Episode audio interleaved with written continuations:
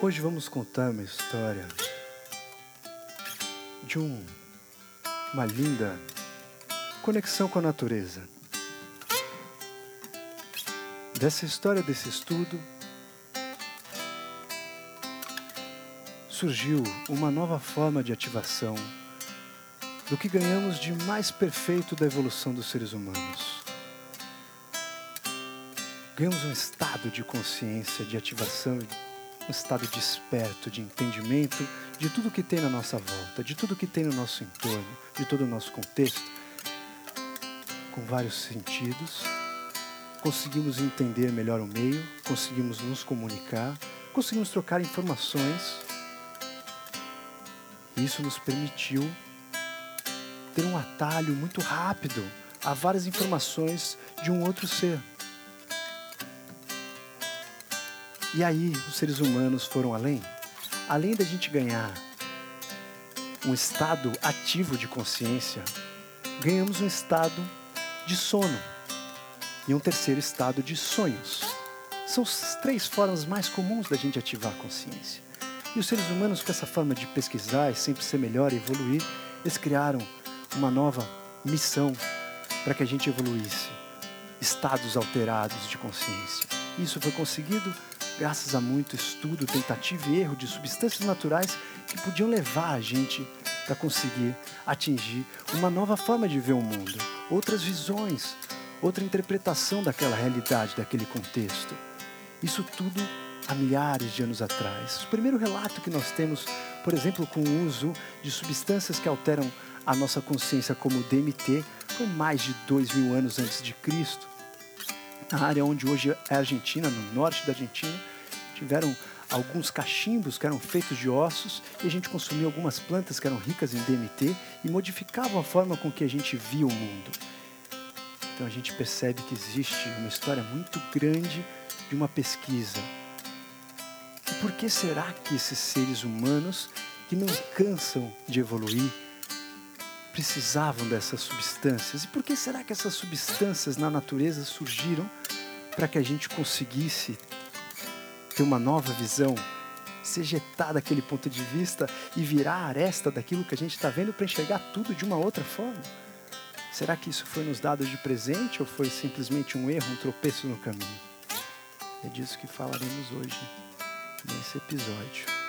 Então, Luizão está abrindo com uma canção que é uma canção do Daime, que foi uma das primeiras vertentes que estudaram em forma prática na nossa modernidade os efeitos do ayahuasca, que é a junção de basicamente duas plantas. A gente vai falar um pouco mais a fundo.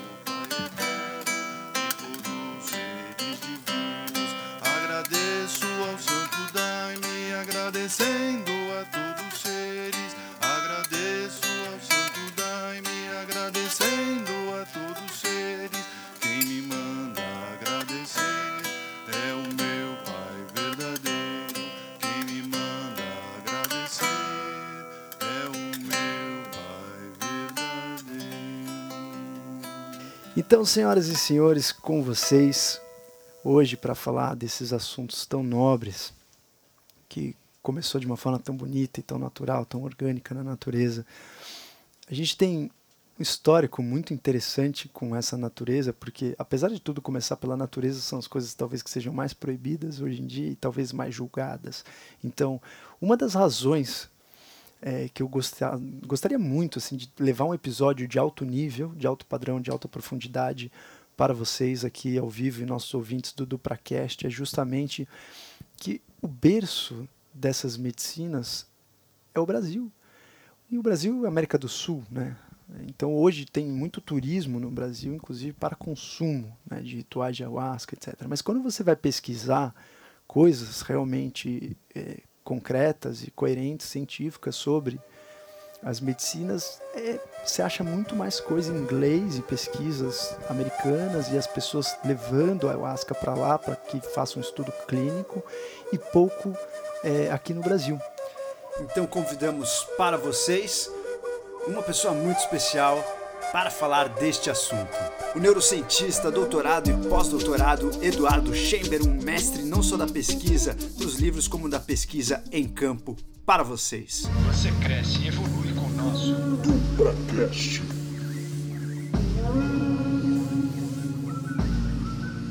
É, primeiro, para quem é, conhece a ciência sabe que é super complexo fazer ciência no Brasil, por várias questões. Primeiro, que é difícil você remunerar uma pesquisa no Brasil, é difícil de você conseguir aprovar uma pesquisa no Brasil.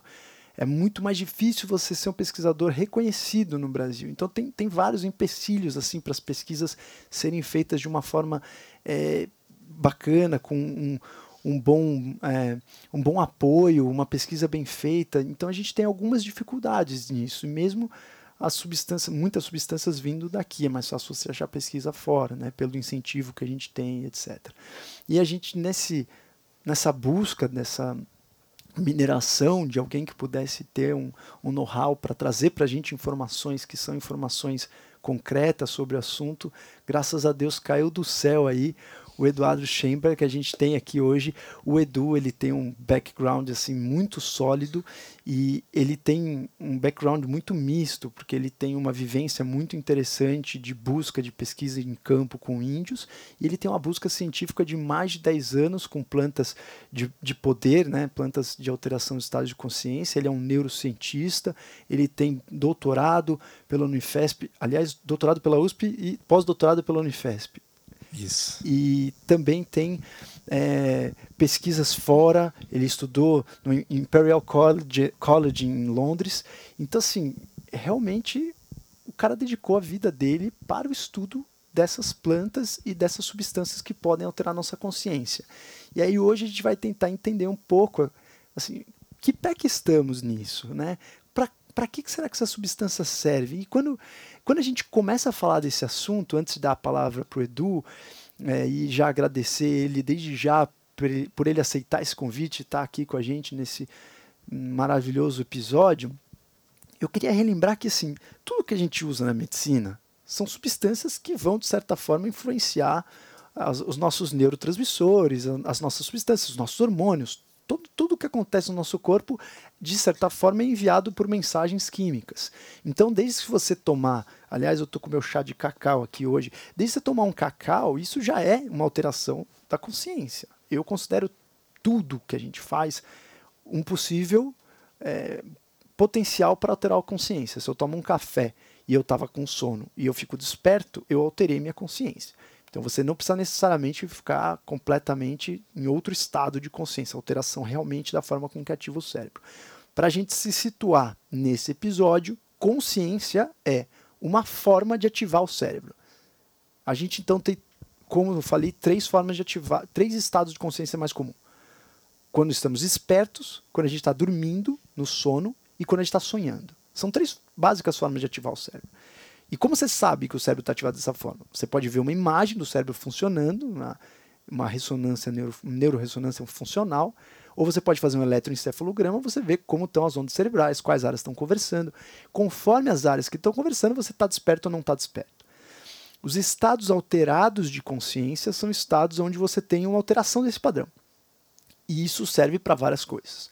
Então a gente vai entender um pouco com o Edu todos esses estados alterados de consciência induzido por algumas substâncias. Ele tem uma linha de pesquisa, já participou de pesquisa com LSD, tem uma linha de pesquisa com MD, vai falar um pouco de psilocibina, a gente vai falar um pouco em tudão. É muito assunto para falar em um episódio só. A gente vai tentar dar um ampassão em tudo e depois eu abro para vocês fazerem perguntas que vocês quiserem, tá? E se vocês tiverem perguntas que quiserem fazer no meio, guarda aí porque eu vou abrir no final para vocês fazerem de uma forma bem tranquila para ele, tá? Edu, primeiramente, obrigado por você estar tá aqui. É fantástico esse episódio. Estou empolgadaço, todos já estavam, né? Todo mundo é, esperando assim ansiosamente pelas suas palavras. Eu queria entender primeiro de você assim, antes de entrar diretamente no assunto técnico, o que te motivou a buscar essas medicinas? Foi uma pesquisa que você começou pessoalmente, alterando o seu estado de consciência, ou você sempre quis entender do estado de consciência da outra pessoa? O que foi o grande motivador? Boa noite, boa noite Duprá, boa noite Leide, obrigado pelo convite, a toda a equipe aqui, estou muito feliz de estar aqui, é, adorei o, o, rápido tour aí pelo, pelo espaço, pela clínica, tipo um oásis aí na, na cidade de São Paulo, que é uma cidade que eu tenho uma relação um pouquinho conflituosa. Eu resolvi fugir da cidade faz cinco anos. Falei, não dá mais. Muito estresse, muita poluição, muito tudo. Eu quero menos. Eu fui para o litoral em busca de menos várias coisas e mais passarinhos. e, e, de fato são muitos assuntos. Adorei sua introdução. Acho que você tocou em, em pontos fundamentais aí dessa questão toda. É, Para tentar não me alongar muito na primeira resposta, é, eu ainda não consegui identificar é, onde foi que eu me interessei pela consciência, mas foi muito cedo. É, eu me lembro criança ainda ouvindo algumas músicas que falavam desses assuntos, tinha uma música do Titãs que eu gostava e tal, e eu ouvia aquilo e eu ficava tipo, que negócio é esse? Isso sempre sempre ali me cutucando a minha curiosidade conforme eu fui crescendo, e chegou um ponto que é, eu fiz uma coisa que ninguém na minha família fazia e que cientista também su hum, supostamente não deve fazer. E eu fui na igreja. E só que não era uma igreja comum. Pelo menos no Brasil ela é comum, hoje é comum, naquela época não era tanto, mas já era um pouco. Era uma igreja do Santo Daime. E eu fui lá e tomei o Daime junto com o Glauco. O Glauco estava tocando tudo. E eu tive uma experiência que me deixou perplexo, foi incrível em vários aspectos, desafiadora em outros sentidos. E eu nem sabia que aquilo era possível. Eu não sabia que era possível viver certas coisas que eu vivi. Eu fiquei completamente embasbacado. Nessa altura eu estava começando meus estudos na, na graduação na Unifesp. E aí, nos dias seguintes, eu fui para as bibliotecas. E a Unifesp tinha, na época, não sei se ainda é hoje, com, com toda a revolução digital, mas na época é, tinha ali a maior biblioteca de medicina da América Latina. E você não achava uma informação boa sobre essa substância, sobre a ayahuasca, sobre psicodélicos e o que está acontecendo. E aí eu comecei a refletir por que, que isso era assunto só na antropologia. E aí, ao longo dos anos, eu fui fazendo minha carreira biomédica, lidando com essa discrepância, com essa dualidade e amadurecendo a ideia de que é, isso não é papo só de igreja e que a ciência tem, tem coisas a contribuir com isso e aí eu fui encontrando meus caminhos dentro da carreira científica e como você falou é, eu fiz uma pesquisa de ayahuasca é, registrando as ondas elétricas do cérebro aqui no Brasil. É, isso me levou a registrar as ondas elétricas do cérebro e também a circulação de sangue e outras coisas mais é, sob a ação do LSD lá no Imperial College em Londres e a partir daí as coisas foram se ramificando e multiplicando. Eu estudei o uso da ibogaína para tratamento de dependência química. A gente fez ano passado o tratamento dos primeiros pacientes brasileiros com um método que chama psicoterapia assistida com MDMA, que é a molécula mais conhecida como êxtase. É, mas eu já faço desde já uma ressalva sobre essa equivalência, porque mais de metade do, das coisas que são vendidas ilegalmente por aí, como êxtase ou inúmeros outros apelidos, nem Nossa. contém MDMA e a metade que contém contém outras coisas também e você não sabe as doses, então é receita para desastre, é um mercado muito complicado. Né? Então também é importante os ouvintes saberem que é, o que a gente está fazendo no laboratório, no consultório, não é exatamente o que você pode conseguir na rua, num uso recreativo, sem supervisão. Perfeito. E agora a gente está num momento muito rico que a gente está, é, internacionalmente falando, é, deram esse nome para esse movimento de pesquisa científica de renascença psicodélica. Então, isso está acontecendo em algumas universidades das mais prestigiosas do mundo. No mês passado, agora no finzinho de outubro, eu tive em New Orleans, nos Estados Unidos, teve o congresso de lançamento da Sociedade Internacional de Ciência Psicodélica. Então, o campo ele chegou numa maturidade assim, é muito impressionante tudo que está acontecendo. Pô, perfeito. E a gente vê, é, é interessante que nesse último século teve um boom de descobertas, né? Inclusive muitas das substâncias que a gente vai falar aqui hoje derivam de fungos e, e o século passado foi o século meio que da descoberta, né? Do, do, poder dos fungos tanto de penicilina quanto do LSD quanto de psilocibina que também vem do cogumelo e ao mesmo tempo que a gente teve essas descobertas a gente teve meio que um um bom um abuso assim de LSD depois que ele virou meio que um quase um modismo nos Estados Unidos e uma época ali de 1960 onde era, todo mundo usava de uma forma até um pouco recreativa até 1970 quando houve a proibição essas substâncias entraram numa classificação aonde você não tem condições de comprar e nem condições de receitar que seria o Schedule One né que Sim. você não tem como usar e aí assim hoje a gente percebe que as pessoas estão voltando o interesse para essas substâncias de uma forma assim, cara, talvez a gente tenha usado de uma forma exagerada, errada, ou talvez de uma forma não muito recomendada no passado. Vamos tentar rever isso. E a gente sabe que a cultura demora um tempo para né, a sociedade científica aceitar a médica, seja a sociedade médica científica ou os órgãos reguladores, demoram para aceitar certa, um certo posicionamento. Na sua opinião, o que você acha que aconteceu? Por que, que o LSD foi descoberto lá atrás? E só agora a gente está começando a tentar fazer com que ele seja uma via terapêutica que seja acessível para as pessoas, tanto LSD quanto psilocibina, quanto até o próprio MD entra mais ou menos nesse, nesse, nesse saco aí. É, na verdade, assim, não é nenhuma dessas descobertas é uma descoberta de agora, né? Os psicodélicos, é, eles têm essa carga histórica muito forte com o movimento hippie nos Estados Unidos, né? Na década de 60, movimento anti-guerra do Vietnã. E é por isso que eles foram proibidos. Eles foram proibidos porque você não pode proibir um movimento anti-guerra do Vietnã. O governo não pode proibir a oposição, a não ser que ele caia numa ditadura. Né? Dentro de democracias, você não proíbe a oposição. E aí o que, que eles faziam na época é proibir hábitos culturais dos seus opositores.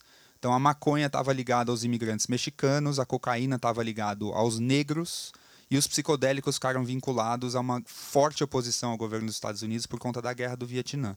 E aí eles passaram a ser criminalizados. É um fenômeno sociopolítico e cultural né, e não científico.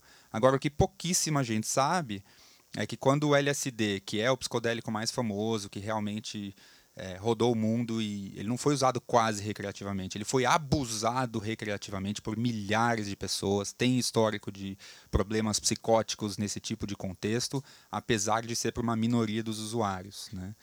É, o LSD é a substância que ficou mais famosa, quando ele meio que foi proibido, ele meio que arrastou todas as outras junto, né? e a ciência meio que esqueceu essas substâncias, mas antes do LSD se tornar famoso no movimento hippie, né, e de ser chamado de ácido, etc., ganhar os apelidos e, enfim, é, Timothy Leary, John Lennon e várias outras celebridades usaram. Né? Antes disso, houveram 10 anos de pesquisa psiquiátrica usando LSD como tratamento para diversos tipos de transtorno. Né? Isso era fornecido de graça pela empresa Sandoz, que é uma farmacêutica suíça, que é onde o LSD foi inventado. Né? Muita gente gosta de falar que o LSD foi descoberto, na verdade, o LSD foi inventado. O LSD ele não existe na natureza, existem moléculas próximas. E o químico que inventou o LSD, ele literalmente imaginou o LSD na mente dele. Ele imaginou a, a estrutura da molécula Aí ele pegou outras moléculas no laboratório e combinou elas para criar aquela molécula que primeiro ele pensou. Então, primeiro o LSD existiu na consciência desse cara. E depois ele manifestou a molécula na realidade física. Né? Então, ele é uma invenção. O que foi descoberto depois pelo mesmo cara, que é o Albert Hoffman, foram os efeitos psicoativos do LSD. Porque ele inventou o LSD e passou para a indústria testar. E a indústria testava aquilo em ratinhos de laboratório para ver se servia para que tipo de tratamento, e a indústria não gostou muito e descartou. Cinco anos depois, o cara, baseado na intuição dele, violou o protocolo da indústria, que não podia voltar nas moléculas uma vez que elas estivessem com carimbo de descartadas, e ele ficava, não sabia por que pensando naquela molécula, e ele foi lá e fez de novo, nessa ressíntese de alguma forma que ele nunca soube explicar, que nunca aconteceu na carreira dele inteira, nem antes, nem depois desse episódio. Ele ingeriu, ele tomou em contato com a pele ou com o olho uma, uma fração, um fragmento do LSD. Eu achei que fosse proposital. Ele... A primeira experiência não. Ah. Ele estava fazendo essa síntese, ele começou a se sentir meio estranho, ele começou a, a sentir a visão meio turva, começou a anotar no caderno dele. Depois de um tempo, ele já não conseguia mais escrever, ele perdeu a capacidade de, de desenhar as letras mesmo. A, a atividade motora estava prejudicada. Ele fechando o olho, ele via aqueles caleidoscópios, né? E aí ele foi para casa. Três dias depois, ele fez uma experiência intencional para ver se de fato aqueles efeitos estranhos e diferentes que ele experienciou na consciência dele eram devido àquela substância. E aí ele ingeriu uma quantidade controlada e aí ele teve uma experiência marcante que fez história tanto na cultura quanto na ciência.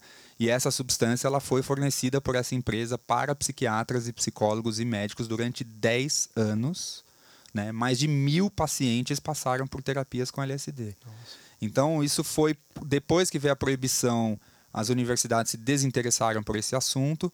Alguns pesquisadores mantiveram interesse, mantiveram algumas pesquisas acontecendo durante todos esses anos, e depois de 30 anos de basicamente blackout de ciência psicodélica, isso começou a voltar em 1995 com umas pesquisas pioneiras sobre a DMT é, em seres humanos injetada na veia e os relatos dessas pessoas, o que elas vivenciavam sobre o efeito da DMT. Isso foi lá para 1995. E agora o que a gente está vendo é um resgate de tudo isso no momento que a psiquiatria passa por o que algumas pessoas chamam de crise. A última grande descoberta de medicamento psiquiátrico é dos anos 80 e se chama Prozac, que não tem nada de novo aqui em 2019. A psiquiatria está numa crise de inovação, a indústria farmacêutica está há quase 10 anos constantemente retirando investimento de pesquisa na área, enquanto os transtornos mentais estão aumentando no mundo. Depressão, estresse pós-traumático, suicídio, um monte de problema, um monte de sofrimento emocional, psíquico e até mesmo espiritual. E aí, de repente, essa ciência psicodélica, junto com as medicinas da floresta, que no Brasil é um movimento super forte, né? estão é, se despontando como uma alternativa que atrai cada vez mais gente. E aí tem um monte de coisa interessante, tem alguns riscos também sobre esse tipo de uso. Perfeito. A gente vai entrar mais para frente nos riscos, mas antes da gente entrar nos riscos, dá um ampasso geral assim, já que você tocou no, no LSD, dá um ampasso geral. O que o LSD faz no nosso cérebro e quais seriam os possíveis usos do LSD de uma forma terapêutica, primeiro falando? Então, é, essa pergunta do que, que eles fazem no nosso cérebro, ela é interessantíssima, é fascinante. A resposta poderia ocupar dois programas inteiros. Né? Vou tentar fazer uma simplificação rápida aqui. O que a gente sabe hoje, a gente sabe que os psicodélicos, eles não só o LSD, né? É, primeiro tentar definir, né? Existe uma coisa que a gente chama de psicodélicos clássicos, que são quatro moléculas. Três são naturais: é a psilocibina dos cogumelos, a mescalina dos cactos, a DMT, que tem na ayahuasca e outras plantas, e o LSD, que é semissintético. Esses são os quatro chamados psicodélicos clássicos. Clássicos porque eles foram é, conhecidos dentro da, da perspectiva científica, foram é, os primeiros, né? e também porque eles estão dentro das plantas que têm o uso milenar, os cactos, os cogumelos e a ayahuasca. Então, esses são os psicodélicos clássicos. Depois tem dezenas ou centenas de outras moléculas é, parecidas, como, por exemplo, o MDMA, que não é um psicodélico clássico, os efeitos são diferentes. Os psicodélicos clássicos, a gente sabe que eles ligam em um receptor específico de serotonina no cérebro. Só que a serotonina é um dos neurotransmissores mais complexos que tem, talvez o mais complicado. É, em concorrência com os canabinoides. Né? O sistema endocannabinoide no cérebro é extremamente complexo. O receptor que a gente mais tem no nosso cérebro é para as moléculas dos endocannabinoides, é onde as moléculas da maconha também se ligam. Né? Tem muito disso no cérebro, ou seja, tem um papel fundamental na nossa existência, na nossa biologia, na nossa vida. E a serotonina também. A serotonina tem 14 receptores diferentes. Então é como se ela fosse uma chave mestra que entra em inúmeras fechaduras. Quando eu estou falando de molécula receptor, vocês podem pensar em chave e fechadura. O receptor é a fechadura, a molécula é a chave que abre aquela porta. A, a serotonina abre muitas portas o tempo todo. Né? Os psicodélicos não. Eles não estão lá naturalmente. Quando você ingere um, quando alguém ingere um psicodélico, ele vai chegar lá, só que ele não consegue abrir as 14 fechaduras da serotonina, só uma. Eles são extremamente específicos para essa fechadura, que está em alguns neurônios específicos do córtex cerebral, que é a camada é, mais é, evolutivamente mais recente, mais desenvolvida nos primatas e principalmente no ser humano, que tem muito a ver com a questão da consciência que você estava trazendo. Os três estados de sono, sonho e vigília, e também os estados não ordinários de consciência.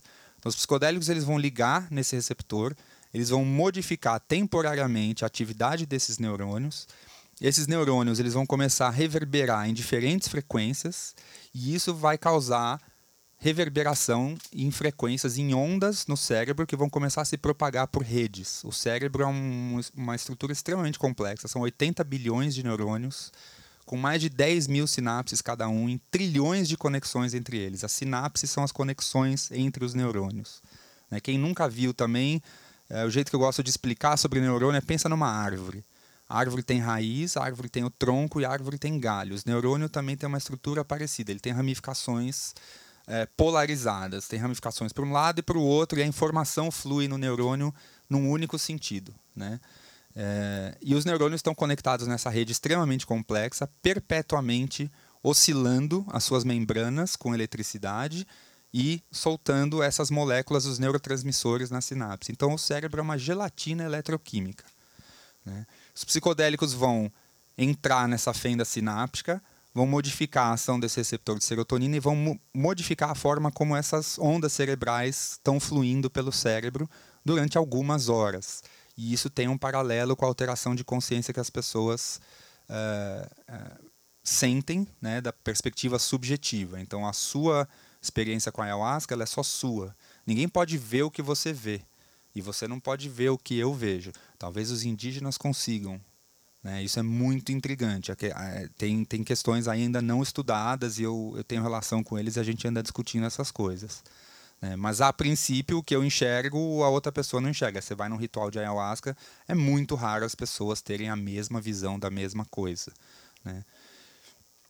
Então, essa mudança de oscilação elétrica ela acontece em várias frequências, a gente consegue medir que frequências são essas e elas são separadas, e a gente dá nomes gregos para isso. Então, tem, al, tem delta, teta, alfa, beta e gama. Né? É, o que a gente sabe hoje, pegando coletivamente o trabalho de vários laboratórios científicos, é, e que é o primeiro passo, né, porque é uma, uma questão extremamente complexa de estudar, é a questão visual. Então, os psicodélicos clássicos eles são famosos porque a pessoa de olhos fechados ela tem acesso a um universo imagético quase que indescritível que é, é, é tarefa para artistas e tem vários artistas aí existe até um campo da arte que se chama de arte visionária que é a arte de representar esses estados de consciência né? artistas especificamente dedicados a isso tem gente no Brasil no exterior fazendo trabalho sobre isso mas a pessoa fecha os olhos e ela tem essas visões Podem ser coisas mais básicas, como caleidoscópios multicoloridos em movimento, fractais, ou isso pode evoluir para coisas muito mais complexas. Pode virar uma animais, rostos, palácios, é, paisagens, a floresta inteira, é, seres, espíritos, tem até alienígena, tudo cabe ali dentro. Não tem limite a quantidade de, de coisas que pode ser visto aí sereias, seres mitológicos, tudo que você quiser cabe ali. Cabe Tolkien, cabe é, Harry Potter, cabe tudo dentro das visões. Né? E a gente consegue medir, então a gente sabe que os nervos que saem do olho, eles passam por baixo do cérebro e vêm direto aqui na. Eles fazem uma sinapse lá no centro e vem direto aqui para trás, para a parte de trás da cabeça que a gente chama lobo occipital. Né? Então, tudo que chega no olho, quando a gente está com o olho aberto, está entrando luz, eu estou recebendo estímulos visuais da plateia, tem gente de laranja, de azul, de preto, de branco. Isso está batendo nas minhas duas retinas em momentos diferentes cada uma, né? em frações de milissegundos, e isso cria. É, todas essas oscilações elas vão se propagando da retina para dentro do cérebro. Né? E quando a gente fecha o olho, aí eu, não, eu tampei, não estou mais recebendo essa luz e aí eu tenho essa experiência subjetiva de enxergar, digamos, uma tela preta, que não é exatamente assim para todo mundo, mas a imensa maioria das pessoas descreve dessa forma. E quando você está sob efeito de um psicodélico, você está de olho fechado e a tela preta pff, evaporou. Você está lá num cinemão, cinema de índio, 3D, 4D, multiplex, né, vendo aquilo tudo. Quando a gente está de olho fechado, existe um ritmo nessa região do cérebro que chama ritmo alfa. É uma oscilação em particular que vai de cerca de 8 a 12 Hz, né, ciclos por segundo. E os psicodélicos somem com essa oscilação. Então, essa parte do cérebro aqui atrás da cabeça, durante o efeito do psicodélico, no momento que as pessoas estão reportando que estão tendo visões, ela passa a oscilar é, mais próxima do que é a vigília de olho aberto ou o estado de sonhos. Isso para nós é uma forma científica de medir que as pessoas literalmente estão enxergando coisas de olhos fechados. Aí vem a pergunta: isso é uma alucinação? Porque alucinação é definido como ver algo que não existe. Mas aí a gente cai num problema filosófico que é definir o que, que existe. Exatamente essa. Porque assim, às vezes pode ser uma coisa que a pessoa inventou ou coisas que a pessoa relacionou que já estavam na consciência dela e existe. Tem essa resposta? Então, é, não existe uma resposta que a ciência possa falar é assim. Né? Quando a gente cai na filosofia, a gente precisa conversar, precisa pensar e refletir. Né? É, então, assim, para os indígenas, por exemplo, é, parece que nunca houve dúvida de que tudo isso existe. Existe aonde? Lá onde existe. Não é nesse plano, não é nesse mundo material, carnal. Eles têm a, a língua deles para descrever isso tudo. Mas eles consideram isso como real, como extremamente importante e que deve ser prestada atenção a isso. A nossa cultura ocidental, globalizada, materialista, tende a querer dizer que só existe aquilo que a gente pode pegar, encostar, medir e que é matéria.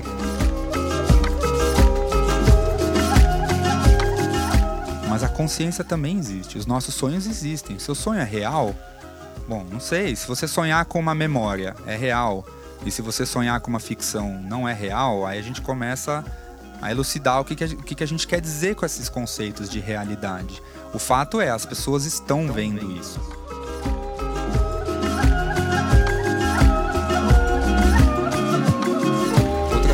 Parecem tão randômicas. Elas podem trazer significado, assim como sonhos. Elas podem ter valor terapêutico. Então, o que a gente começa a observar na terapia assistida com psicodélicos é que parte dessas coisas tem muito valor para a vida dessas pessoas. As pessoas começam a rever e a reconsiderar suas histórias, suas relações, ressignificar suas emoções em relação com outras pessoas.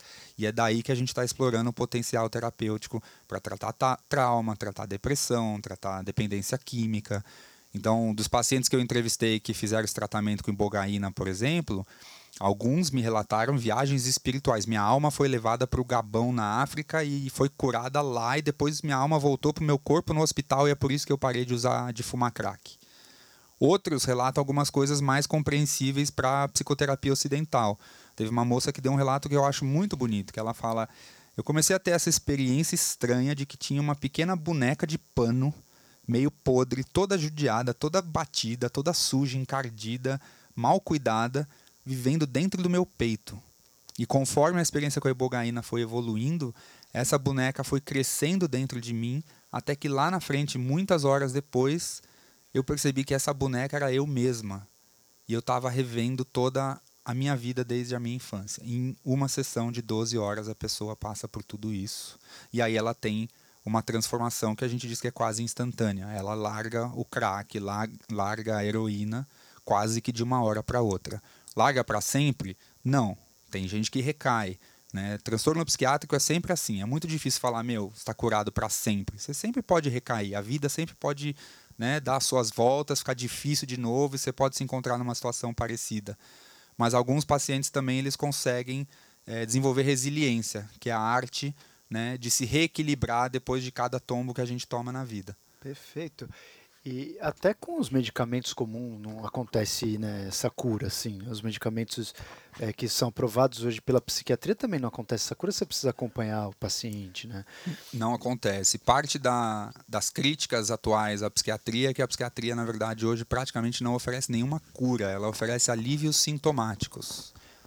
Você está deprimido, você tem muita tristeza, tem um remédio para isso. Você tem dificuldade de sono, tem outro remédio para isso. Você tem dores de cabeça, tem outro remédio para isso. Mas qual é a causa da sua depressão? Isso aí as pessoas vão tentar explorar na psicoterapia.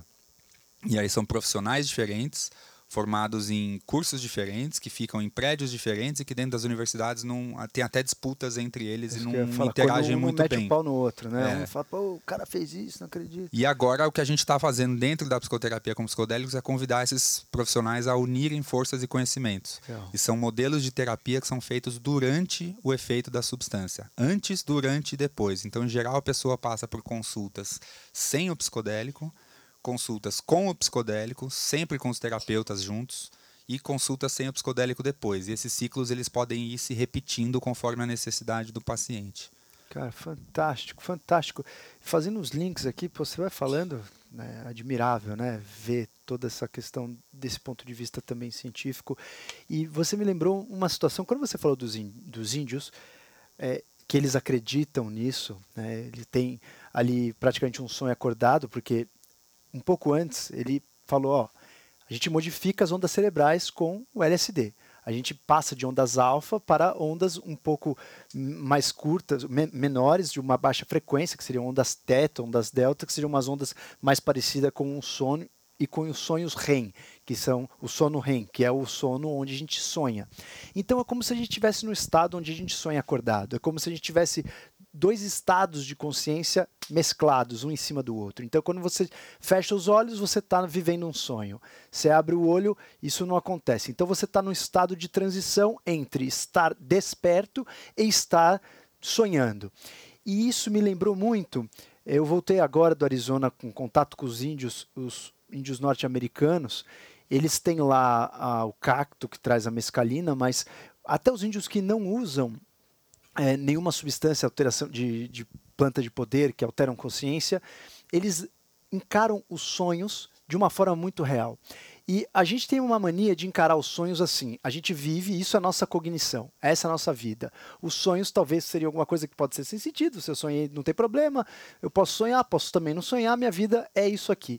Os índios, muitos deles encaram a vida real, que a gente chama de real, como a vida pós-cognitiva. Que a cognição dele é o sonho. A realidade dele é o sonho. Então, quando ele vive um sonho, a gente tem às vezes sonhos que a gente vive, parece que a gente já foi num lugar, e, e quando a gente, a, gente, a gente vai no lugar, às vezes a gente fala, putz, já sonhei com esse lugar que é o déjà vu. Então, assim, quando acontece isso com os índios, eles acreditam que o que vem depois é essa vida. Que a primeira vida, a mais importante, é a vida dos sonhos. Então, quando ele falou a, a vida dos os indígenas, isso você está falando dos índios também da América do Sul, né? Quando Também. você se referiu. É muito interessante que os índios também da América do Sul consideram os sonhos como praticamente uma vida real. Ele, ele, ele praticamente idolatra aquela vida do sonho. Então, foi o que ele falou na questão filosófica. O que será que é real, né? Você sonhar, você tá com aquela imagem, isso pode ser super real. Aí você pega um- uma pessoa viciada em crack, ela tem uma imagem real, aquilo tá confuso se é realmente um sonho ou se ela tá vendo isso no estado desperto. Isso é forte o suficiente para que ela acredite que aquilo é uma realidade, que ela viveu aquilo. Então, muito interessante esse- essa, essa sua narrativa em relação a isso. E isso você deu um ampassão meio geral, e você não foi muito específico do LSD, né? Você falou de uma Isso, forma geral. geral. É. Agora, se, se fosse assim, vamos colocar em pastas. Vamos pensar em dar uma aprofundada no LSD e depois a gente vai para as pessoas entenderem um pouco a diferença do LSD para a psilocibina. Depois a gente pode falar um pouco da psilocibina, como é adquirida, da forma sintética ou não sintética, mas do LSD. Então, assim, resumindo, quais são os efeitos básicos práticos e quais são as aplicabilidades possíveis? A LSD é uma, uma molécula é, particularmente fascinante por, por vários aspectos. Ela é fascinante para os químicos, é fascinante para os farmacologistas e está se tornando cada vez mais fascinante para os psicólogos e psiquiatras. né? E foi muito fascinante para artistas, músicos, continua sendo. Né? É, como eu comentei, o LSD é uma molécula semissintética, ele é particularmente é, em estrutura molecular, ele é um bocado mais complexo do que a psilocibina DMT. A psilocibina DMT, a estrutura delas é muito parecida entre si, entre as duas, e muito próxima da estrutura da serotonina. São pequenas modificações na molécula da serotonina. O LSD já é uma molécula ainda parecida com a serotonina, mas um bocado mais distante. Você pode pensar em pecinhas de Lego, aquele brinquedo de crianças. A serotonina é um bloquinho básico. A DMT seria dois bloquinhos básicos e a psilocibina três bloquinhos básicos. E o LSD já é uma coisa mais sofisticada, que tem várias partes diferentes. O LSD, ele, por isso, ele tem algumas características particulares. Em primeiro lugar, ele é uma substância extremamente potente. Ele induz a alteração de consciência parecida com as que os outros psicodélicos fazem, só que numa dose mil vezes menor. Então, o LSD ele é dosado em microgramas. Se você tomar microgramas de psilocibina, você não sente absolutamente nada. Na verdade, se você tomar microgramas de quase qualquer coisa, você não sente absolutamente nada. Quase todos os remédios de farmácia, a dose é na faixa de miligramas. E assim é também com a psilocibina, com a mescalina. Né? Então, o LSD ele é super potente ele tem a maior duração de todos os psicodélicos. A duração do efeito de uma dose de LSD vai variar aí entre 8, 12, 14 horas, Nossa. dependendo da dose, dependendo da pessoa, da capacidade dela de metabolizar, Aí influencia o que você comeu, a sua carga genética, um monte e, de fatores. E 12 horas tendo alucinação, tipo, tendo visões tal? Não é 12 horas tendo as visões o tempo todo, né? Sempre, você sempre tem uma curva, então leva de 20 a 30, 40 minutos para sentir os efeitos.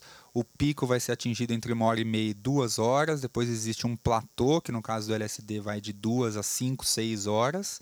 Nesse platô, a pessoa, se a dose for forte, ela vai ficar tendo visões quase que o tempo todo. Ela pode entrar num estado em que ela não consegue abrir o olho e ter um diálogo coerente. E aí, dentro do contexto terapêutico, os terapeutas estão lá para encorajar essa pessoa a ficar introspectiva, escutando música com fone de ouvido e com venda nos olhos. Numa rave, a pessoa vai ficar dançando na rua ela vai se meter em encrenca. Ela não vai conseguir atravessar a rua, ela não vai conseguir circular, ela não vai conseguir interagir com as pessoas. Aí a coisa começa a ficar muito louca e vão achar que está tendo um surto psicótico. Né? Por isso que é perigoso o uso disso na rua, em ambientes não cautelosos, com pessoas que não sabem o que está acontecendo. E qual seria o uso possível terapêutico? Tem vários usos terapêuticos. O que é curioso é, na terapia psicodélica também é que ela vai um pouco é, numa, num caminho diferente da psiquiatria atual. Então, a psiquiatria atualmente ela, ela tenta classificar todos os transtornos mentais em doenças específicas com seus graus de severidade que seriam distintas umas das outras. Né? E isso também está sendo muito questionado. A diferença entre síndrome do pânico e estresse pós-traumático é bastante tênue. Né? E assim vai. Tem vários outros tipos de transtorno que existem e aí eles chamam de comorbidade. Se você tem depressão e mais alguma coisa, você tem dois transtornos. Na verdade, não é que você tem dois transtornos, você tem uma condição que lembra um pouco cada um desses transtornos. Né? Mas a psiquiatria ela busca categorizar os transtornos e encontrar fármacos específicos para cada um desses transtornos. E o que a gente está vendo é que o efeito dos psicodélicos é mais ou menos inespecífico ele é específico no receptor que eu falei lá de serotonina, que é o receptor 5-HT2A. Isso é extremamente específico. Eles ligam nessa fechadura. E eles vão começar a desencadear essa reverberação de ondas cerebrais. Mas o que vai acontecer de fato vai depender de fatores que a gente chama de extrafarmacológicos. Vai depender da música, vai depender da pessoa, do propósito de uso, vai depender da condição que ela está na vida, o que, que ela está buscando com aquele uso. E aí o que ela vai vivenciar na consciência dela vai depender de tudo isso, não só da droga ligar num receptor é, específico. Né? Então o LSD ele tem a duração extremamente longa, é, é, muito forte esse efeito visual, mas não é só isso. Né? Essas substâncias não são substâncias que a pessoa fecha o olho e fica vendo um, um show de luzes. Mexe muito com as emoções, altera a noção de tempo. Tem gente que acha que, nossa, 12 horas de LSD pareceram que foram 3 horas de vida real. Tem gente que fala, meu, essas 12 horas pareceram que foi uma, foi semana. semana. A percepção subjetiva de tempo é muito alterada e a própria noção do eu. Já existiam alguns conceitos semelhantes antes, mas lá foi sendo refinado que é essa noção da dissolução do ego. Então tudo muda tanto, a pessoa sente diferente, o próprio corpo, o jeito que o tempo passa. Você fecha o olho, você vê coisas. Você abre o olho, você vê algumas distorções. Você tem dificuldade de falar, o seu motor fica alterado. A pessoa começa a não se reconhecer mais como ela mesma. E aí isso é muito difícil de descrever, mas é um fenômeno que a gente começa a observar na, nas pesquisas e começa a correlacionar ele com ondas cerebrais específicas, em partes específicas do cérebro e assim por diante. Um exemplo interessante é assim, a pessoa tem um psicólogo é, muito bom, que hoje em dia ele é conhecido como Randas, ele foi colega do Timothy Leary em Harvard nos anos 60, ele chamava Richard Alpert. É, ele ainda está vivo, está bem velhinho, está fazendo uns documentários sobre como lidar com a morte. Em breve ele deve fazer a passagem dele. A comunidade está aguardando isso e acompanhando o processo dele. 80 e tantos anos. E o Randaz, na época ainda, Richard Alpert, tem um vídeo muito bom dele no YouTube, de terninho dos anos 60, assim, preto e branco, falando de uma experiência dele com LSD em Harvard. E ele fala: Poxa, eu sou um professor de psicologia, eu sou piloto de avião, é, eu sou isso, eu sou aquilo, eu sou americano, nananã. E tudo isso começou a desaparecer na minha experiência de LSD. Normalmente eu sou muito apegado com a ideia de que sou, sou um professor de Harvard, isso dá credibilidade, né? Eu fico, né? O ego pega ali, a pessoa se no acha meio importante. acadêmico mais ainda, né? É, em vários meios. No meio acadêmico a questão do ego é bem forte. E aí ele toma o LSD e, e depois, né, um depoimento depois, ele falando na câmera. Eu, eu, passei a não dar a mínima. Aquilo parecia não ter nenhuma importância. Não, eu não sou um professor de Harvard. Isso é só um, uma profissão que eu tenho, um negócio que eu estou fazendo agora. Quem sou eu? Eu também não sou um piloto. E aí essas coisas vão desmoronando. Aquela, tem aquela metáfora das máscaras do Jung, né? Cada lugar que a gente vai, a gente tem uma máscara. As pessoas põem máscara na gente, da maneira que elas apresentam, essas coisas vão mudando. E nesse tipo de experiência, quando a dose é mais alta e a pessoa se concentra e fica bastante introspectiva, ela começa a passar por esse processo. Ela se desidentifica com os papéis sociais que ela ocupa e aí ela cai em questionamentos filosóficos que são muito antigos. De quem sou eu verdadeiramente? O que eu estou fazendo aqui? O que é o universo? O que é a vida? O que, que eu realmente busco? O que, que me traz significado? E o que, que me traz alegria? De ayahuasca isso acontece, Acontece também. né? muito com a ayahuasca. Sim. E parte das grandes curas tá aí. Não tá em ver cinema colorido 3D. Fantástico, cara, fantástico.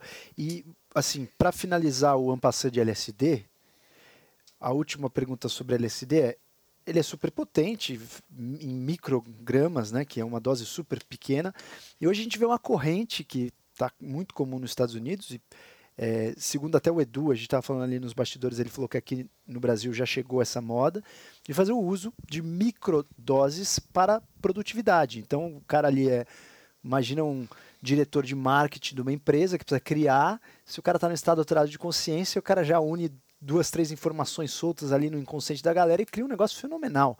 Então, hoje, o uso de microdose de LSD está super, assim, meio em alta nos Estados Unidos. Eu queria entender do Edu, primeiro, o que ele acha de microdose e como que essas pessoas fazem o uso seguro, se existe alguma forma de fazer isso seguro, se ele recomenda, não recomenda, se ele recrimina. Edu, dá sua opinião sobre microdose de LSD. Então, a microdosagem, o conceito é que você vai tomar uma dose de LSD é, que você não vai perceber os efeitos. Ela é tão pequenininha né, que você não vai ter visões, você não vai ter nenhuma alteração. Então você poderia tomar ela e dirigir, fazer o seu trabalho, pegar o metrô, trabalhar, voltar para casa. E tem gente fazendo isso. Isso está bem grande, na verdade, na Califórnia. A Califórnia é, ela tem esse lance, né? O Vale do Silício, a internet, os, os Big Five lá do mundo, Google, Facebook, Apple, quais são os outros dois, esqueci agora.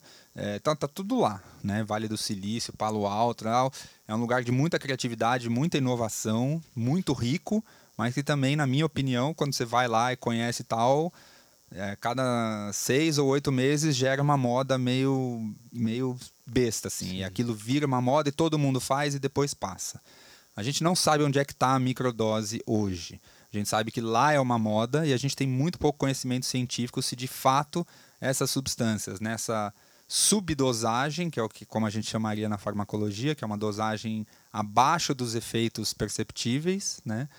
É, se de fato ela aumenta a produtividade, aumenta a alegria, aumenta a sua estamina, aumenta seu vigor, aumenta seu desempenho sexual, aumenta a sua sociabilidade, aumenta a sua criatividade, aumenta tudo. E será que não prejudica nada? Como é que está o sono dessas pessoas? Como é que está... Né? Então, acho que assim, também é uma relação que as pessoas estabelecem com o objeto. E eu acho que na microdosagem existe essa relação de consumismo exagerado. Síndrome da prateleira, né? Pegar e isso vai resolver. E ficar usando aquilo o tempo todo. Então, para todo mundo que está empolgado com a microdosagem, eu tenho feito um desafio. Eu quero ver alguém me mostrar num estudo bem feitinho que o pessoal de microdosagem tem mais benefícios que o pessoal que está meditando sem microdosagem. Sim. E aí eu acho que se você quer ter esse tipo de benefício na sua vida, você devia ir pela meditação e não por ficar tomando repetidamente doses de uma substância ilegal, que você tem que recorrer a um mercado ilícito, você não sabe a dosagem com precisão, você tem que ficar fazendo tentativa e erro. Às vezes essas pessoas quando estão tentando achar a microdosagem delas, elas passam e aí elas sentem efeito e é um dia de trabalho e aí aquilo pode ser um pouco incômodo para elas, né? Os riscos parecem não ser muito grandes, né? Considerando que é, são substâncias é, fisiologicamente muito seguras. Com exceção da ibogaína, que tem um risco cardíaco, os demais psicodélicos são fisicamente muito seguros. As pessoas também se confundem muito. Quando a gente está falando de drogas em geral, as pessoas acham que o problema das drogas é no cérebro. O grande perigo das drogas é no coração e no pulmão. Quem morre de overdose morre de parada cardíaca e de parada respiratória. Né? Outro órgão extremamente importante quando a gente está falando de toxicologia e as pessoas não dão bola é o fígado. Né? E os psicodélicos são muito seguros né? nesses três órgãos, nenhum psicodélico causa é, parada respiratória. Cardíaca, como eu comentei, pode acontecer em casos extremamente raros, ainda pouco esclarecidos, com a ibogaína. Os demais não afeta. Ninguém tem ataque cardíaco, ninguém tem nem arritmia por causa de ayahuasca. A pessoa pode ter uma taquicardia, né? Por processos emocionais que ela passa na expansão de consciência com a ayahuasca. Sim. Mas isso não quer dizer que a ayahuasca está ligando num receptor do músculo cardíaco para alterar a forma como ele contrai, que é o que a ibogaína pode Sim. fazer. Perfeito. Perfeito. E você comentou uma questão muito importante, só ressaltando, a questão da microdose e o uso crônico. Uma das piores coisas que você pode fazer para o cérebro é usar cronicamente uma coisa todos os dias, porque isso faz com que não só naquele momento que você usou, só que você muda toda a arquitetura do cérebro, inclusive a expressão genética dos receptores. Ele falou Perfeito. da chave fechadura, você diminui o número de fechaduras que você vai ter. Então não adianta nada você, você ter as chaves naturais, você vai ter que aumentar o número de chaves para tentar entrar nas fechaduras que sobraram. Então, assim, é uma questão muito importante essa questão da microdose no uso crônico em relação à saúde mental. Você muda a arquitetura real do Perfeito cérebro. esse ponto. É o que a gente chama de plasticidade cerebral. Os neurônios estão em constante mudança de forma e de conexões. Eles estão fazendo uma sinapse aqui, aí desfaz, faz a colar, multiplica, faz mais ramificação, faz mais galho, tem raiz que né, recolhe. Eles estão o tempo todo se mexendo né? E fazendo essas, essas proteínas, esses receptores, colocando na membrana e tirando da membrana. Então é como se as portas, você chega um dia no trabalho, a fechadura está lá, você entra, você chega no dia seguinte não tem. Aquilo ali, é, alguém resolveu que não era mais para você passar ali, foi lá, tirou a fechadura, você não pode mais passar. Isso está acontecendo nos neurônios o tempo todo. Quando você usa uma coisa cronicamente, você está interferindo cronicamente com essa habilidade do sistema de ser plástico e buscar suas próprias conexões.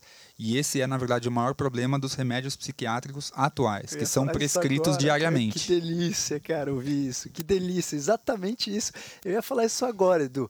Justamente aí que está talvez a grande alegria da descoberta de talvez uma, duas sessões de um psicodélico, onde ao invés de você ficar acrescentando substâncias diariamente, você muda a forma do, com que aquele ser vê a realidade. É como se você mudasse o ponto de vista daquela pessoa para de repente aquelas mesmas substâncias que ele já tem, as mesmas portas, funcionasse de uma outra maneira do que você ficar colocando substâncias que vai mudar toda essa arquitetura. Isso vale para microdose e vale para terapia que já existe na psiquiatria. E vamos entrar um pouco na psilocibina. Sim. Dá um ampassã aí, psilocibina o que é, de onde vem, o que, que você acredita que são os efeitos talvez possíveis benéficos. Quem tem pergunta de LSD, anota aí que já já a gente vai abrir para perguntas.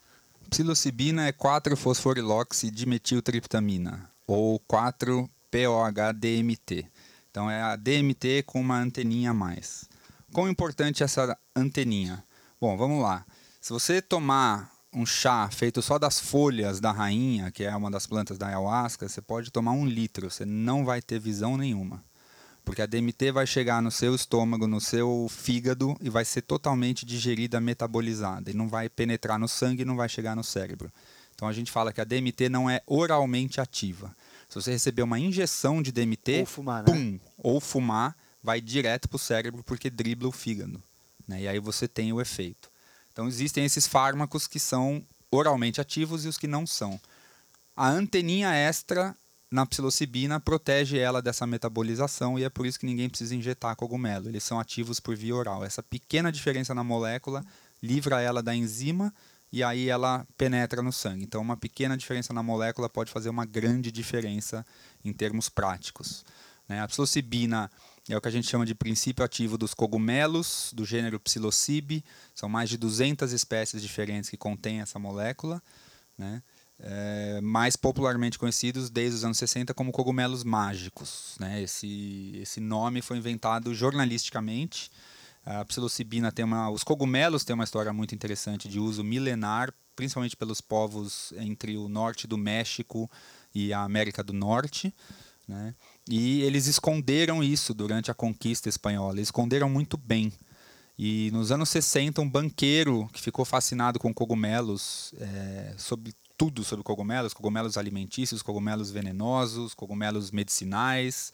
E aí ele começou a ler relatos antigos de, de cogumelos espirituais, xamânicos, etc. E ele foi para o México buscar isso. Ele encontrou numa cidadezinha que eu tive o prazer de visitar, que chama Huautla de Jiménez, que é no topo da montanha. Você abre a sua janela, você olha para baixo e ali estão as nuvens é realmente no topo. Você está lá no céu, uma paisagem maravilhosa de montanha de floresta, onde até hoje o culto do cogumelo sagrado é realizado pelos descendentes e pelos ainda uh, indígenas massatecas. E nos anos 60 esse cara foi lá, participou de um ritual, descobriu isso, e isso estava acontecendo lá durante 200, 300 anos de colonização espanhola. Os espanhóis não foram tão alto na montanha, porque é um povo mais preguiçoso do que o povo indígena, né? Então são segredos que foram muito bem guardados. E ele revelou isso para a população, ele escreveu artigos, publicou isso. Ele protegeu o nome da curandeira, porque ele fez um juramento que aquilo era segredo, que ele não ia contar para ninguém.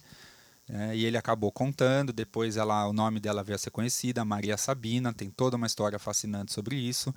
E os cogumelos entraram também junto do LSD, no movimento hippie, etc., acabaram sendo proibidos também. Os psicodé os, perdão, os cogumelos, Mas eles... eles são proibidos hoje nos Estados Unidos porque são. Eles são proibidos no Brasil, né? Os cogumelos é, são proibidos. A psilocibina é controlada também.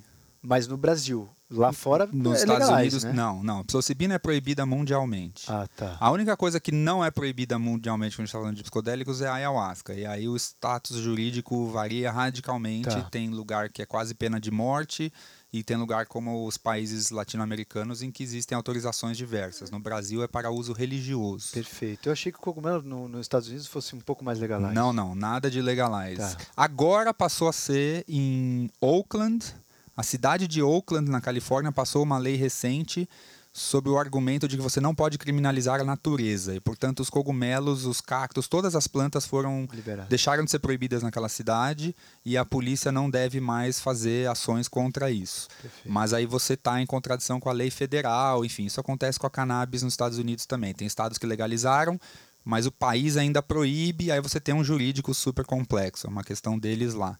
Aqui no Brasil não existe essa flexibilidade, por exemplo. Né? É, e os cogumelos hoje eles são alvo de várias pesquisas é, interessantíssimas e é, a Johns Hopkins University, que é uma das três universidades mais importantes do mundo, especialmente na área da medicina, mu- inúmeras coisas hoje que são padrão na medicina foram desenvolvidas e feitas na Johns Hopkins. né? E eles conseguiram doações privadas de 17 milhões de dólares e criaram um centro de pesquisa psicodélica e da consciência. né? E o Matt Johnson, amigo meu, ele é uma das pessoas-chave nesse centro e ele é o atual presidente dessa sociedade que eu comentei que a gente teve o primeiro congresso agora em New Orleans, que é a Sociedade de é a Sociedade Internacional de Ciência Psicodélica. Fantástico. Então, os cogumelos têm, têm uma, é, uma expectativa muito grande. A psilo, na verdade, eles não estudam exatamente o cogumelo, estudam mais a psilocibina sintetizada. Né? E a psilocibina está sendo utilizada uh, para tratamento de algumas questões, em, em especial depressão grave, em modelos que com uma ou duas sessões se conseguem resultados mais rápidos, seguros e melhores do que os antidepressivos atuais. No Imperial College em Londres, onde eu trabalhei, agora eles vão começar um estudo formalmente comparando estatisticamente o desempenho de pacientes que vão passar pela psilocibina com a sertralina, que é um dos principais antidepressivos utilizados hoje no mundo. E há uma grande expectativa da nossa parte de que a psilocibina vai superar em muito em termos de benefícios e também de efeitos adversos, com menos efeitos adversos do que a sertralina. Mas para realmente saber isso, falta aí uns dois, dois a três anos para eles completarem esse estudo com vários pacientes. E é sintética essa que eles usam? Ela é sintética. Estudo. Mas é importante esclarecer o público também que a mesma molécula, né, exatamente a mesma molécula, ela pode ser extraída do cogumelo ela pode ser sintetizada. A não ser que você tenha algum tipo de crença espiritual, não existe nenhuma diferença entre elas. Elas são indistinguíveis, são idênticas, é, é a mesma substância. Né? É, isso não quer dizer que o sintético seja melhor do que o cogumelo, por exemplo. Só quer dizer que uma vez que você tem a molécula, se ela tá, se tá pura, não tem diferença de ter sido extraída do cogumelo ou sintetizada no laboratório. E tem uma outra questão que é muito curiosa, né? Que a gente tem essa tendência a falar, ah, aquilo que é feito no laboratório é sintético e não é natural. Mas nós somos o quê? Somos mamíferos, somos naturais. Por que, que aquilo que a gente faz não é natural? É uma questão interessante. Então, em termos de droga, não é a questão de ser natural ou sintético que vai dizer o que é perigoso, o que é benéfico. Claro. Veneno de, de cobra e de aranha é natural e é feito para te matar e te mata rápido, muito eficiente. Né? E é até mais difícil você quantificar dose, etc., no, no produto natural, né? E ter a mesma qualidade é, para você fazer um estudo. Mas é possível, é possível você padronizar os cogumelos. Os cogumelos apresentam uma série de questões interessantes. Dá para cultivar indoors, Sim. dá para padronizar razoavelmente bem, dá para colocar em cápsulas e é uma alternativa pensar em fitoterápicos a partir do cogumelo. Perfeito. Não precisa ser a psilocibina sintética.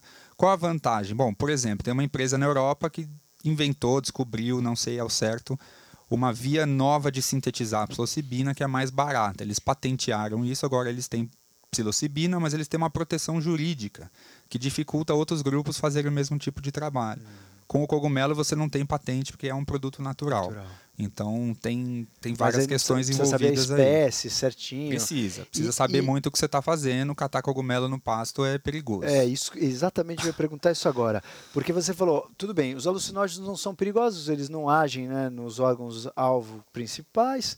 É, mas a gente sabe que tem cogumelos que são altamente mortais. Né? Se você pegar um cogumelo perigoso, que muitas vezes até ele se aproxima, né? Quando você vê, não conhece muito, você acha que eles são parecidos. Como que você, primeiro, quais são as substâncias no cogumelo que é o cogumelo letal que poderia matar e quais são os cuidados que uma pessoa tem que ter ao identificar um cogumelo? São inúmeras, né? Como você comentou no começo, tem a, toda a questão dos antibióticos, tudo isso é presente que a gente ganha do, do reino fungi, né? dos, dos cogumelos.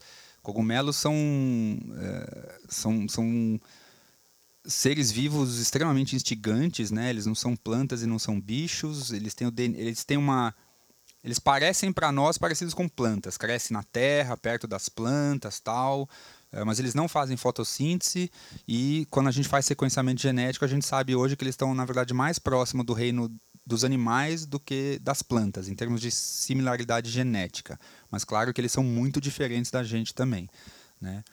É, então, assim, eles têm uma capacidade de sintetizar substâncias muito grande e eles têm uma plasticidade muito grande também. Eles aprendem com as interações químicas que eles têm com a natureza.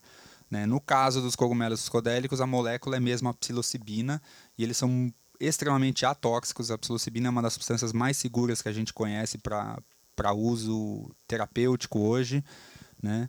É, e é muito diferente das, das substâncias que tem nos, nos cogumelos venenosos, que realmente você pode morrer é, em uma única experiência. E aí os cogumelos podem de fato ser parecidos e isso pode causar acidentes, apesar de que não é comum. É, eles não são tão parecidos assim, não crescem nos mesmos ambientes, nas mesmas épocas. Então a ocorrência de acidentes não é grande. A gente sabe que no Brasil existe é, uma cultura, principalmente aí no interior, é, de jovens que escutam falar e vão para o pasto e catam cogumelo. Né? E, e, tem um psilocybe específico, que é o psilocybe cubensis, que no Brasil tem bastante. Os jovens aprendem a encontrar isso e fazer uso recreativo. Né? E é muito interessante isso que você falou da questão que eles crescem em momentos diferentes, em situações diferentes. É, tem um, um, certo, não sei se é mito ou realidade, de que o cogumelo que contém psilocibina, ele geralmente cresce em madeira morta, em áreas onde existiu é, um, uma reviravolta ali da Terra, áreas onde teve catástrofe, etc. E, tal. e aí tem uma, uma pergunta meio até filosófica, barra científica, barra de evolução. Por que, que, será que essas substâncias existem na natureza? Será que os animais também, ao comerem um cogumelo desse, também tem alteração do estado de consciência? Também eles conseguem se sentir mais felizes, mais plenos? Eles têm uma ação serotoninérgica nos animais? Qual seria o motivo desses cogumelos surgirem na natureza? Seria puramente evolução ou teria um fundamento onde eles querem ser comidos também pelos animais e eles serviriam para os mamíferos como uma fonte de inspiração quando existe uma catástrofe, uma fase ruim da vida? Eu queria saber sua opinião sobre isso. Essa é uma pergunta muito legal, né? É, serve não só para os cogumelos, mas para as outras plantas, né? É, por que, que a rainha, a planta que a gente usa na ayahuasca, a psicótera viridis em, no linguajar científico, é, por que, que ela sintetiza DMT em suas folhas?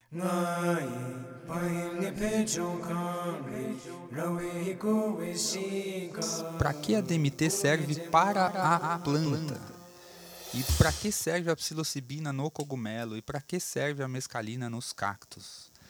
Pessoas com uma orientação mais espiritual, acho que principalmente com os cogumelos, eu já escutei mais essas histórias, de achar que realmente os cogumelos estão querendo conversar com a humanidade, nos passar mensagens importantes. Tem um cara genial, um dos melhores micologistas do mundo, ele chama Paul Stamets. Ele é também o maior especialista de cogumelos psilocybe no mundo. E ele conta que os psilocibes, alguns tipos, algumas espécies de psilocibe, eles crescem loucamente quando uma zona é desmatada para fazer uma estrada, por exemplo. E na beirada brota cogumela doidada, como se fosse a, a terra cicatrizando. E aí ele indaga. Né? O ser humano vai lá, come esse cogumelo e muitos têm essas experiências de conexão com a natureza, de valorizar a natureza, de amar o mundo natural, de se reencantar com a vida e a gente hoje está num processo de encantamento tecnológico e desencantamento com a vida. Isso está associado ao problema ecológico que a gente está enfrentando no mundo. Né? E aí eles perguntam: será que os cogumelos são algum tipo de inteligência superior ou diferente? Estão realmente nos passando uma mensagem que a gente precisa escutar?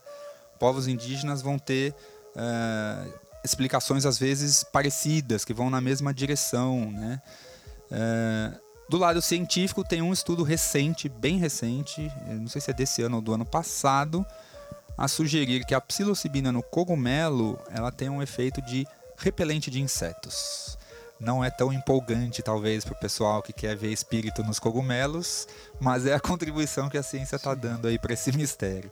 É, mas várias substâncias das plantas têm algum fundamento da sobrevivência da própria planta. Né? A própria cafeína protege a planta contra ultravioleta. Então, cada substância da planta geralmente tem uma função.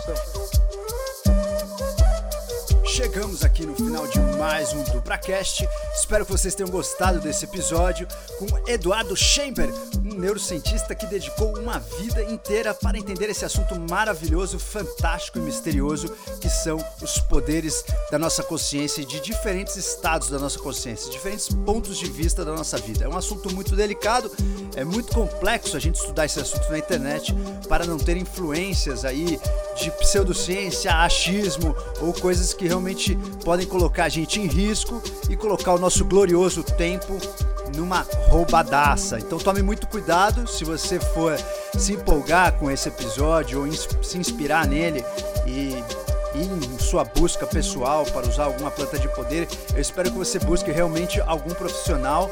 Não faça isso de forma recreativa, respeite o teu tempo.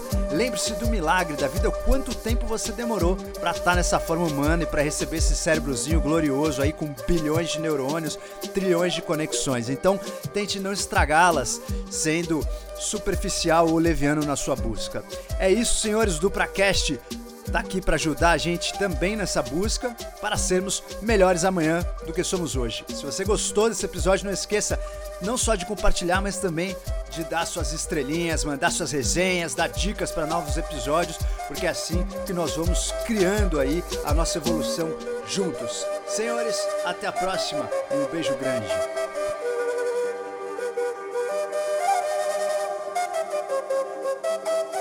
Você ouviu mais um episódio do DupraCast com Rodrigo Dupra. Esse episódio não tem nenhuma intenção de receitar, prescrever ou estimular com que vocês façam o uso indevido de qualquer substância. Sempre pesquise e fale com seu médico.